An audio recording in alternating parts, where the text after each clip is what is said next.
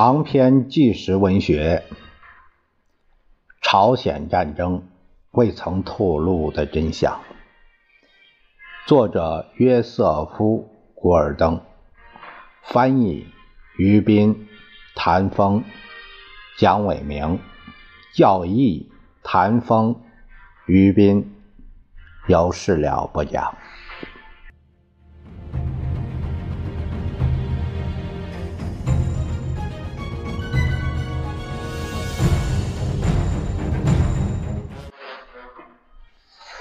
我们看第六章下面的内容，题目是“就地死守”。啊，这这句话，这个是一个命令，是沃克下达的。七月二十六日，沃克决定设法把部队撤至预备阵地，他可以在那里坚守到美韩部队发动反攻，撤退的时间。以后再定。同一天，沃克打电话给麦克阿瑟的远东司令部，并与远东部队参谋长爱德华·阿尔蒙德将军通话。谈话的内容仅从阿尔蒙德一方透露出来，因为六个月后沃克便告罹难。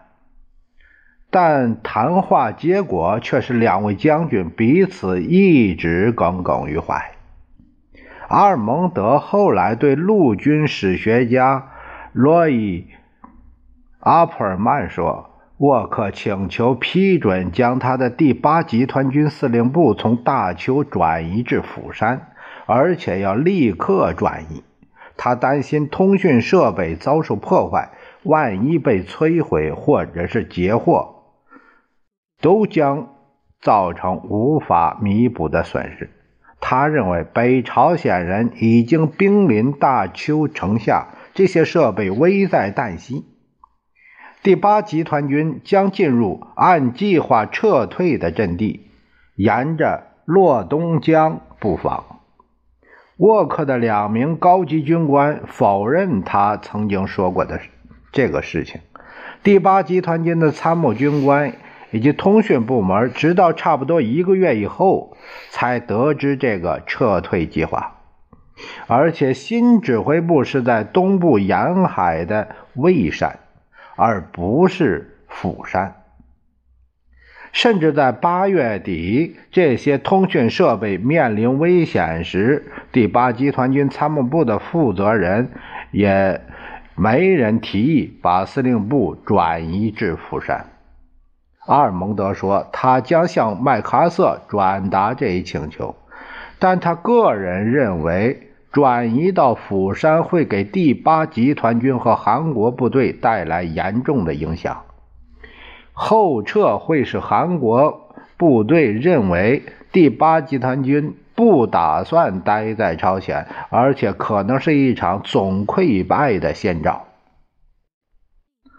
阿尔蒙德与沃克通话以后，对麦克阿瑟说：“朝鲜的局势岌岌可危，需要他本人亲自关照。”他敦请麦克阿瑟立刻去南朝鲜与沃克见面。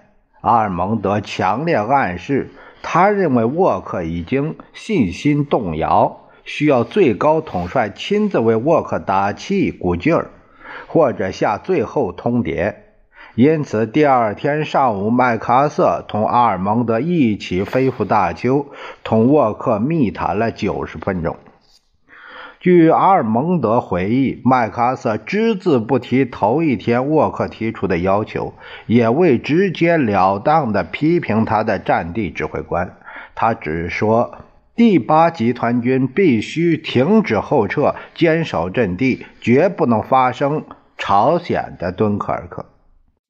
麦克阿瑟本人的回录也未提及他与沃克这次至关重要的会见，但是尽管麦克阿瑟措辞谨慎，他还是向沃克转达了这样的信息：第八集团军是可以损失的，不管损失多少人，发生任何情况，第八集团军必须就地死守，或者说与阵地共存亡。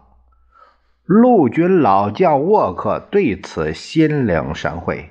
两天以后，他向吉恩将军和第二十五师的参谋军官们交代了他和麦克阿瑟的意图。我们进行的是一场争取时间的战争，不能再有后退、后撤，或者是调整阵地。任何你想用的别的什么方法。都不可以，我们已经无路可退。各部队必须反击，置敌人于混乱状态。不能有敦刻尔克的再版，也不能有巴丹的再版。退守釜山会使那里成为历史上最大的土场之一。我们必须战斗到底，被那些人俘虏，勿宁战死。我们是一个团队在作战，我们将同生死，共患难。谁丢失阵地，谁就将对数千名战友的死难负责。我要求你们把这一命令传达到全师所有的人。我希望人人都明白，我们这一次将坚守阵地，我们必胜。沃克通过通牒式的命令传达到战场上的每一个士兵，但对命令的解释却是五花八门。一位战地军官说：“他的士兵得知命令的意思是就地坚守，直至战死。在没有友邻部队保障侧翼的战斗中，这是一项不公平的命令。”但是，一位团长说：“他同他的士兵接到的命令时，都有很大的解脱感。正如这位军官所说，他的部队绝好聚首时，每一铲子都挖了大量的土。”几天以后，《纽约时报》的军事评论员汉森·鲍德温写道：“沃克发出就地死守的命令，对于五角大楼是一种恰如其分的谴责。自从战争爆发以来，五角大楼过于热衷地散发让人欢快、轻松和乐观的定心丸。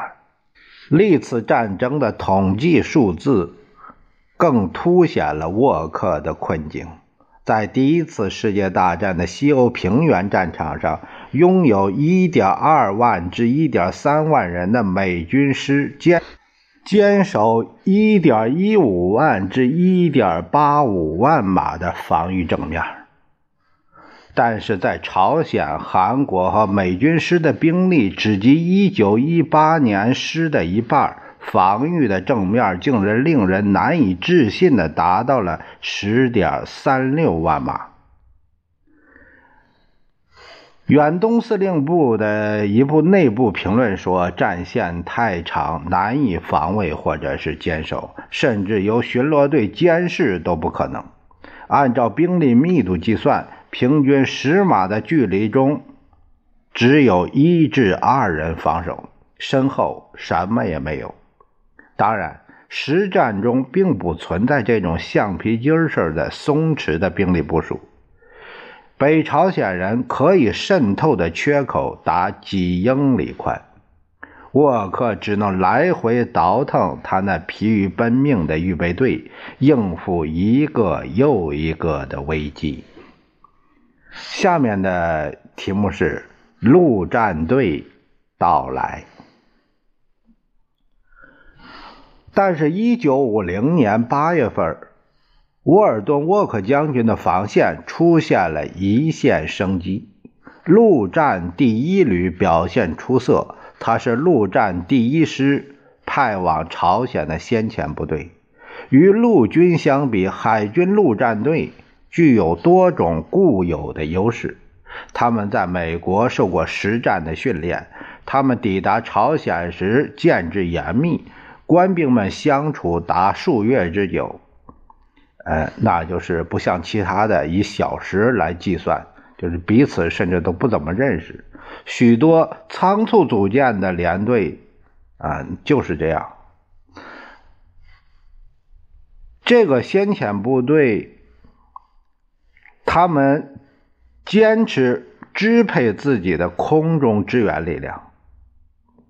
并且有多年协同作战的经验，此外，由于陆战队强调，不管士兵执行何种任务，必须经过艰苦的素质训练，因此他们抵达朝鲜时的状况比陆军部队要强得多。沃克交给陆战队的任务是坚守釜山防御圈的左翼，也就是釜山正西的晋州和马山一带的地区。该旅的正面是令人生畏的北朝鲜第六步兵师。该师在攻占汉城的战斗中发挥了主要作用。在此以后，该师在西海岸向南一路横扫，几乎未受什么损失。因为该师有八千人的建制，伤亡有呃四百人。师长。魏方少将完全有理由充满信心。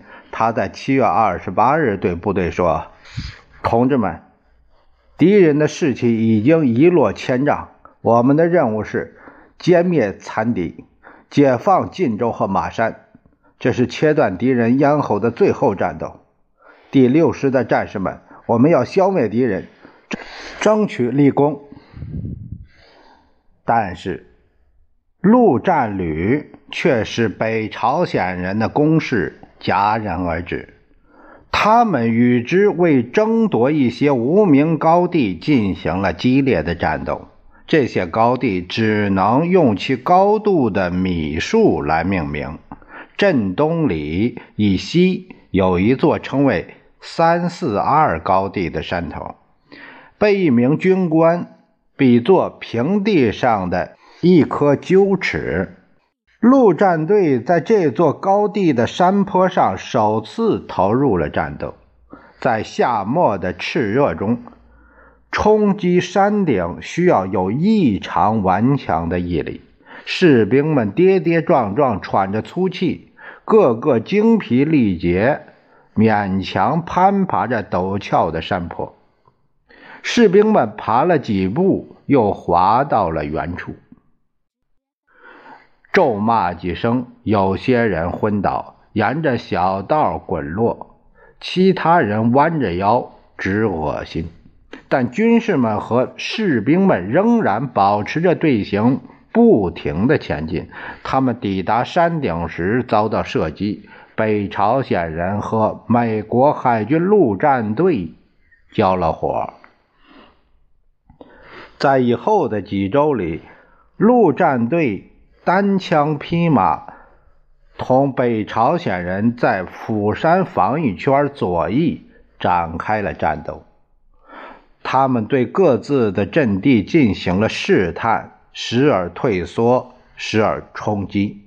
在最初的几天里，陆战队甚至还向前推进，夺取了故城和四川两座小城。这个四啊是三点水一个四，一二三四那个四，啊，也就是四水那个四，川是川地那个川是一样的，并且取得了开战以来美军的首次重大胜利——故城火鸡射击之战。那么下面有一个呃注解说，火鸡射击这个是。来自十九世纪中叶，当时有一种把火鸡绑在木头后面，只露个头，然后举行射击比赛，试着把火鸡的头打掉这样的一个风俗。战斗的经过是这样的：陆战队大胆地穿过路障，冲破埋伏，突进了小镇故城，使北朝鲜守军乱作一团。一支车队仓皇逃命，遭到陆战队炮火的追击。由于车速快，陆战队大炮装弹和重新瞄准需花费时间。北朝鲜车队满可以逃脱。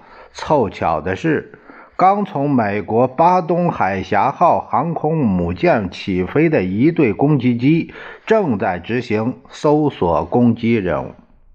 他们在故城以北地区上空寻找目标。指挥官阿诺德·伦德少校和他的飞行员发现了一长串令人手痒的目标。俯冲下去，这是一个北朝鲜摩托化团一百多部车辆，其中包括吉普车、摩托车和运兵卡车。海盗式飞机从低空呼啸着飞过长长的车队，用火箭和机枪猛扫。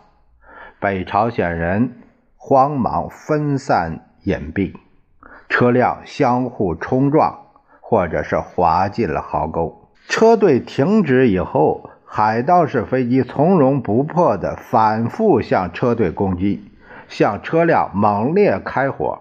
四十多辆汽车。冒出了鼓鼓的浓烟。几个小时之后，攻击结束，陆战队的先头部队赶到袭击车队的地点。士兵们试着开动这些漂亮的黑色苏制吉普车和带斗摩托车，其中大多数还是崭新的。军官和军士们则只当没有看见。陆战队员们打开机盖时，发现。吉普车的发动机却是熟悉的福特汽车公司的产品，显然是第二次世界大战期间，美国通过租借法案援助苏联人的圣火。此后的几天，陆战队沉浸在短暂的欢乐之中，他们巧妙地使用近距离空中支援，从容不迫地击退了北朝鲜人。在地面近距离的作战中，他们严明的纪律和优势的火力使他们频频告捷，北朝鲜人损失惨重。有这么样一个例子：观察哨发现一批北朝鲜人正攀登四川附近的一座高地，技术军事。利切斯基率领一个班在山脊上设下埋伏，静心恭候，直到北朝鲜人距他们不到七十五英尺时才开火。几秒钟后，三十九名北朝鲜人除了一名之外全部被歼，唯一幸存的是一名军官，在送往指挥所以前因伤重而死亡。然而，就在陆战队准备乘势扩大战果时，却传来了南撤的命令。北朝鲜人已经突破了洛东江，这是保护釜山防御圈的最后一道天险，需要陆战队进行反击。接下来题目是战场上的残酷行径。北朝鲜人是在斗古城对面突破洛东江的，洛东江在这里向西来了个急转弯，然后向南流去，再折回来，形成个马蹄形，形成一小块倒置的 U 型的平地，大约长五英里，宽三英里，起伏的山脊蜿蜒其中。陆战队阵地对面的地形是耸立的五峰岭。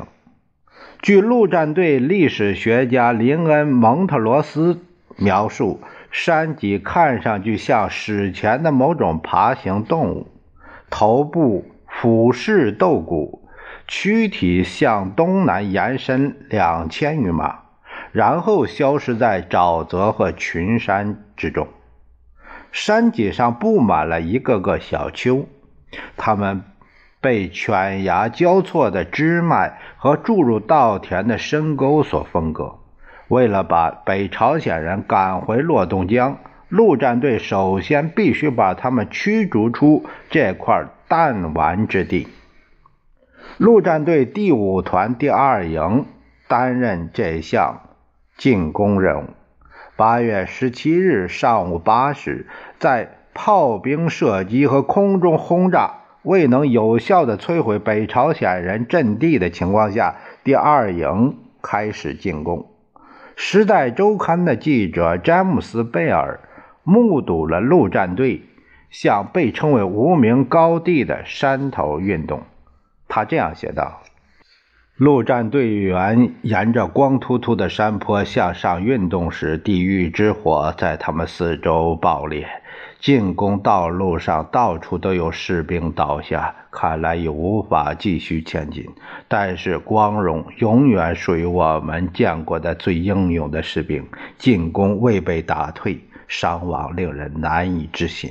但是进攻部队始终没有后退，他们前进、跌倒、爬起来。再前进，旅长爱德华·克雷格将军站在山谷的一条道路上，观察着部队的进攻行动。他举着望远镜，双手在颤抖。他说：“我从来没见过士兵们这样奋不顾身。”北朝鲜部队的机枪和迫击炮火居高临下，向进攻部队射击超过一个小时。陆战队撤下来，又冲上去。当手榴弹沿着山坡滚进他们队列时，他们只得又退下来。救护人员带领南朝鲜担架员从战场后方绕上去接送伤员。《时代周刊》的记者贝尔询问一位陆战队员是否参加过第二次世界大战，他的回答是。没有，我也不希望参加这场战争。麦克辛卡少尉率领的一个排夺取了幺零九高地，这是无名山脊上许多小山峰之一。但是附近两座山头上的机枪交叉火力使他们动弹不得。虽然该排得到炮火又一次对敌空袭的支持，但临近中午时，全排只剩下十五人。尽管如此，他们还是设法打退了一次反攻。辛卡讲述后来发生的事，他说：“我们弹药告急，伤亡严重，只能隐蔽在北朝鲜人挖的堑壕里。”因此，我决定撤退，直至我们左侧的火力被压制。我下令带上所有的伤员和武器撤退。大约向山下走了四分之三的路程时，我让士兵们就地隐蔽。当时只有六名士兵还能战斗。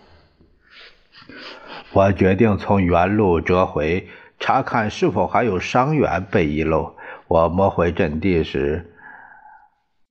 发现一名受伤的陆战队员躺在两名阵亡士兵的中间，我抓住他，把他拖出伞兵坑。这时，一颗子弹击中我的下巴，鲜血直往喉咙里灌，连气儿都喘不上来。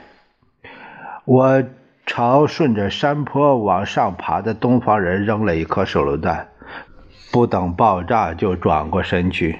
拽住那位陆战队员的胳膊，尽量的远离山头。又一颗子弹打中我的右背，在子弹冲击的推动下，我顺着山势滚了好长一段距离才停下来。辛卡设法走到一个指挥所，从那里把弹药运送到他的残部手里，然后才设法医治伤口。辛卡的勇敢行为使他荣获了一枚同星勋章。下午四时，陆战队的飞机和大炮猛烈地轰击了无名山脊，使整个山头上的尸体、武器装备残骸比比皆是。海盗式飞机接着飞往北朝鲜人阵地后方。轰炸和扫射了正在横渡洛东江的增援部队。陆战队的预部队中，其他连队趁北朝鲜人斗志瓦解，冲上了山区。与此同时，陆战队的 M 杠二六型坦克在下面的山谷里向北朝鲜的坦克以及山上的反坦克炮和机枪阵地射击。深夜，北朝鲜四辆令人生畏的特三四坦克隆隆地驶来应战。这是陆战队和共产党的坦克首次交战，仅仅五分钟，陆战队就打破了特三四坦克不可战胜的神话。反坦克炮打断了先头坦克的履带，首次参战的 M 二六坦克的九十毫米炮一阵齐射，使这辆坦克成为一堆燃烧的废铁。第二辆坦克被击毁的更加精彩，一枚3.5英寸火箭击坏了他的右履带，另一枚火箭引燃了油箱。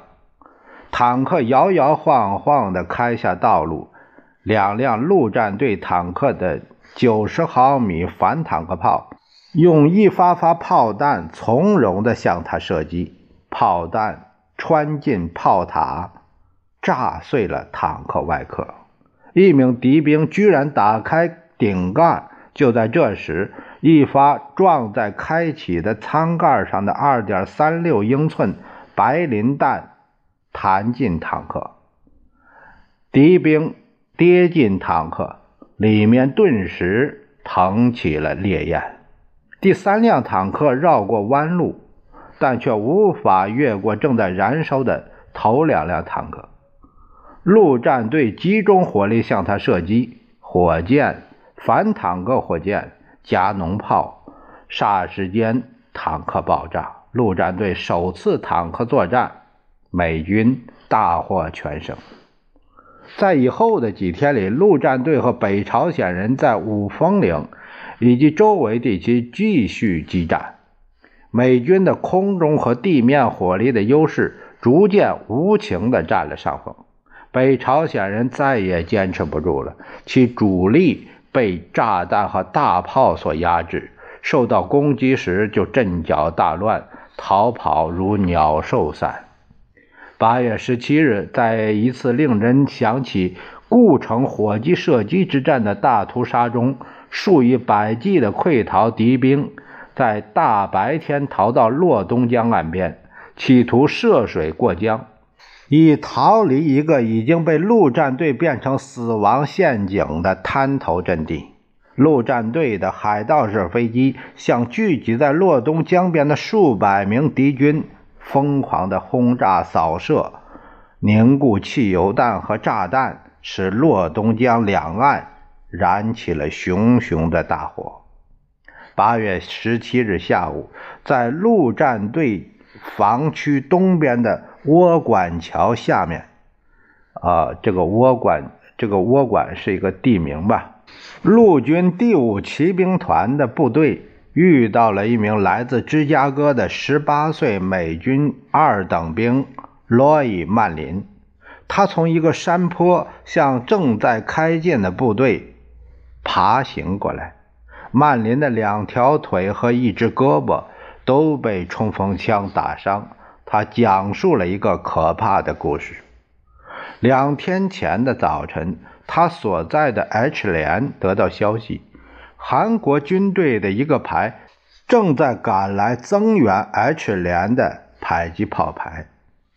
早餐时分，他们看见一伙朝鲜人正在穿过一片苹果园，没人意识到那是共军。直至这些朝鲜人站到了美军的掩体跟前，正如一名北朝鲜士兵在被俘后所说的：“美国大兵看起来都呆若木鸡。”由于人数悬殊，差不多是十比一，美军这个排就投降了。曼林说：“他们走上前来。”一只手用冲锋枪顶着我们的肚子，另一只手伸过来，像是要握手，但是却抓住我们的枪。一个共军扯拉着我们的枪，我拉回来，他又拉过去。我对自己说：“这可不是争辩的时候！”就让他拿走了。他们让我们脱掉衣服，拿走了我们的钢盔。他们拿走了我们的手表和钱包，钱包里面有十一块八毛一。我女朋友的照片也在里面。他们把照片拿出来看，就拿走了。他们喜欢女人的照片。那个显然是指挥官的北朝鲜人告诉战俘们，如果他们表现好，他们将被送到汉城附近的战俘营去。他们把战俘们的双手捆绑在背后。当天晚上和第二天，北朝鲜人带着他们进行了几次行军。美军猛烈的炮火使他们不能在夜色的掩护下涉水越过洛东江。有一个事件表明，北朝鲜人一开始可能并不打算虐待美国人。两个美国人成功的弄松了捆绑在他们手腕的绳子，因为。这个过错，一名北朝鲜士兵威胁要开枪打死他们，他自己却被一名共军军官开枪打倒。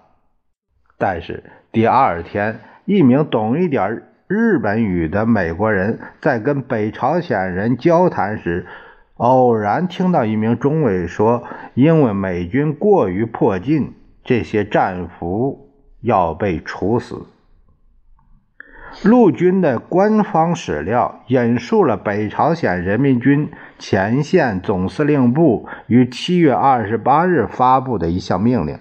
该命令禁止在敌方人员可以作为战俘时对他们进行不必要的杀害，已经投降的将作为战俘处理，并用一切手段在思想上和政治上摧毁敌人。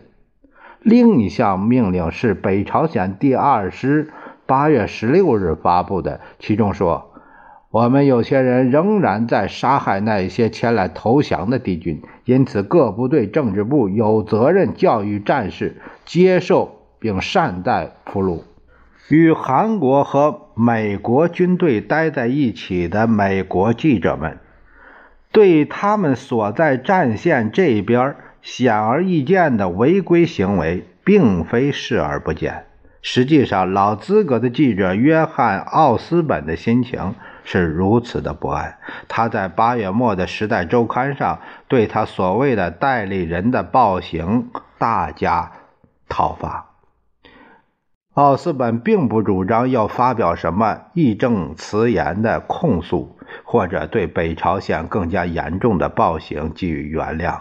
但是他确实列举了在朝鲜的战争中的基本事实，其中有一段这样说：南朝鲜警察和我在前线地区看到的南朝鲜海军陆战队也十分残暴，他们杀害战俘，免掉他们押送战俘去后方的麻烦；他们杀害平民，以免他们挡道碍事，或者是免去搜捕和审讯的麻烦。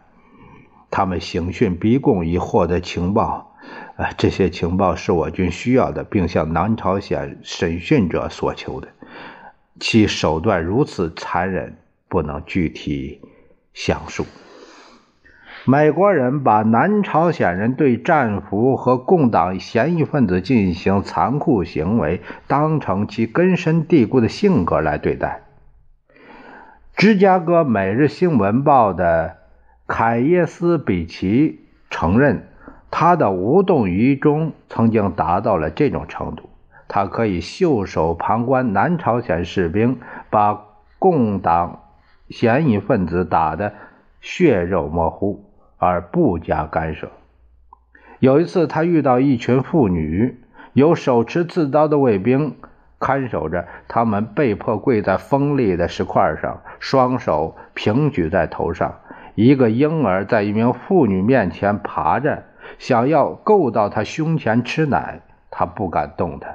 生活杂志的摄影师卡尔麦丹斯忍无可忍，他抱起婴儿送到他母亲的胸前。接下来的题目是暂时的平静。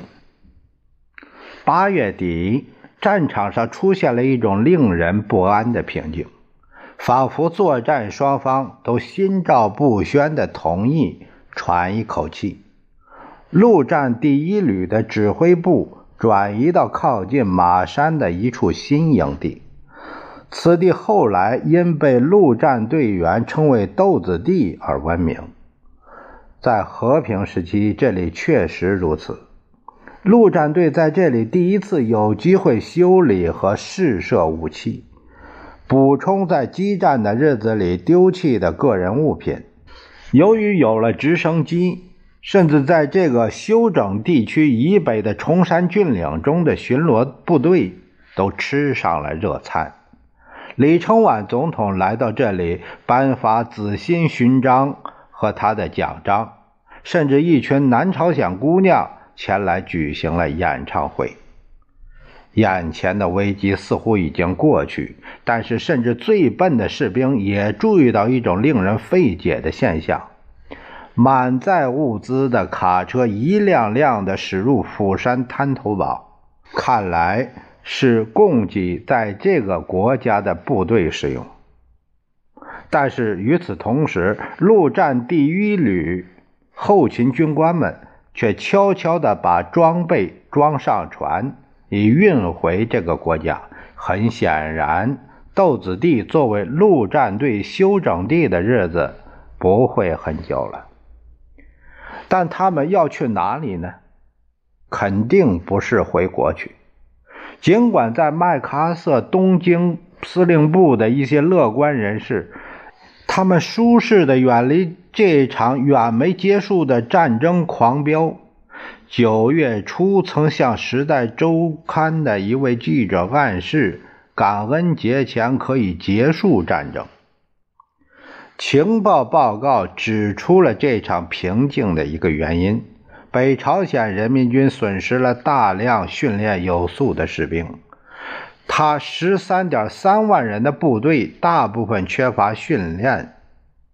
因此，金日成首相无法实现已经宣布的八月十五日，也就是朝鲜脱离日本独立的周年之际结束战争的目的。八月十五的时限过去后，金日成通过平壤电台又发布了一道命令：各部队务必在八月底前把联合国军赶出朝鲜，因为。当个越久，联合国军的防御力量越强。八月十五日，中情局发出警告说，这种广播可以预示着一场军队和游击队的全面进攻。金日成不需要关于美国战略的秘密情报，因为麦克阿瑟似乎是无法控制自己的冲动，一次又一次地向美国和世界新闻透露他的宏图大略。他是用空间换得时间，以此凝聚力量，然后突破釜山防御圈，甚至可能从侧翼发起进攻，使北朝鲜人猝不及防。当然，在目前的情况下，侧翼攻击的唯一方式就是在朝鲜半岛北部实施一次两栖的登陆。因此，在麦克阿瑟的部队得以向其他地区发起进攻之前，金日成无论如何也要发动一场全力以赴的攻势，迫使麦克阿瑟的部队撤离朝鲜。九月一日清晨，一声爆炸打破了这次短暂的平静。北朝鲜人至少向严密的釜山防御圈发起了五次大规模的进攻，沃克拼命地在前线调动部队，以堵住薄弱的部位。第八集团军的防线岌岌可危，有些地方被突破了。但是沃克知道，北朝鲜人民军由于缺乏持久的后勤补给能力，最多只能保持三到四天的。连续进攻，只要坚持下去，物资短缺就会使北朝鲜人后撤。沃克的估计是对的，但在此期间，美国却付出了战争中较为惨重的代价。仅九月五日一天，陆军就有一百零二名士兵阵亡，四百二十人受伤。五百八十七人失踪，陆战队阵亡三十五人，伤九十一人，伤亡总数达到了一千两百四十五人。北朝鲜人民军也付出了惨重的代价。九月二日到三日，在咸安附近同美军一个营作战的伤亡就达一千人。该月的第一个星期，在南江和洛东江汇合处附近死伤两千多人。但是北朝鲜人民军不顾伤亡惨重，继续发动进攻，几乎到了疯狂的程度。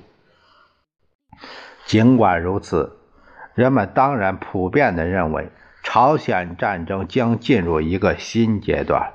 在九月中旬的几天，陆战第一旅的士兵们悄悄地撤离阵地，离开釜山，只在结束釜山防御圈内部队被围困局面的反击。为期不远了，沃克将军终于完成了任务。朝鲜的敦刻尔克不会出现了。